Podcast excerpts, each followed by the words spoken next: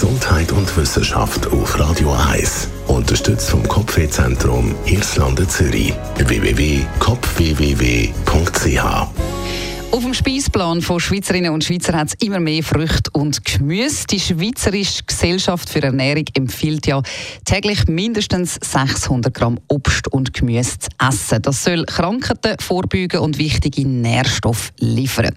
Wie jetzt eine Studie von der Forschungsanstalt Agroscope zeigt, ist das gesunde Gemüse aber kontaminiert. Man hat 150 Proben von Rüebli, Eperi, Tomaten, Eisbergsalat und Koriander untersucht.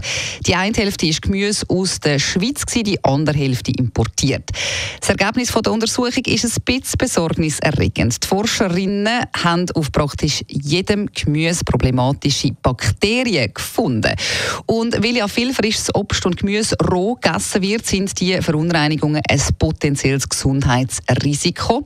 In rund ein Drittel der Proben sind lebende Enterobakterien mit einer Resistenz gegen mindestens ein Antibiotikum Antibiotikum gefunden worden und in 16 Fällen sind multiresistente Keime am Gemüse und den Früchten dran gewesen. Zum herausfinden, woher die mikrobakterielle Verunreinigung vom Obst und Gemüse kommt, hat sich Agroscope zuerst auf ein unschädliches Gen, eine bestimmte Sequenz aus dem Erbgut vom Darmbakterium E. coli konzentriert.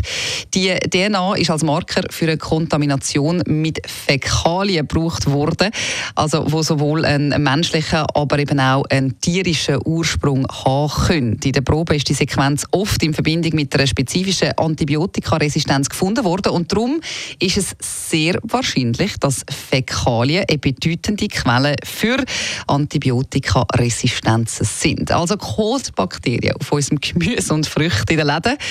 Eine grusige Vorstellung. Wie gefährlich das für den Mensch ist, kann man noch nicht ganz genau sagen. Aber trotzdem macht es sicher Sinn, wenn man alle Früchte und das Gemüse nach dem Kaufen richtig gut waschen.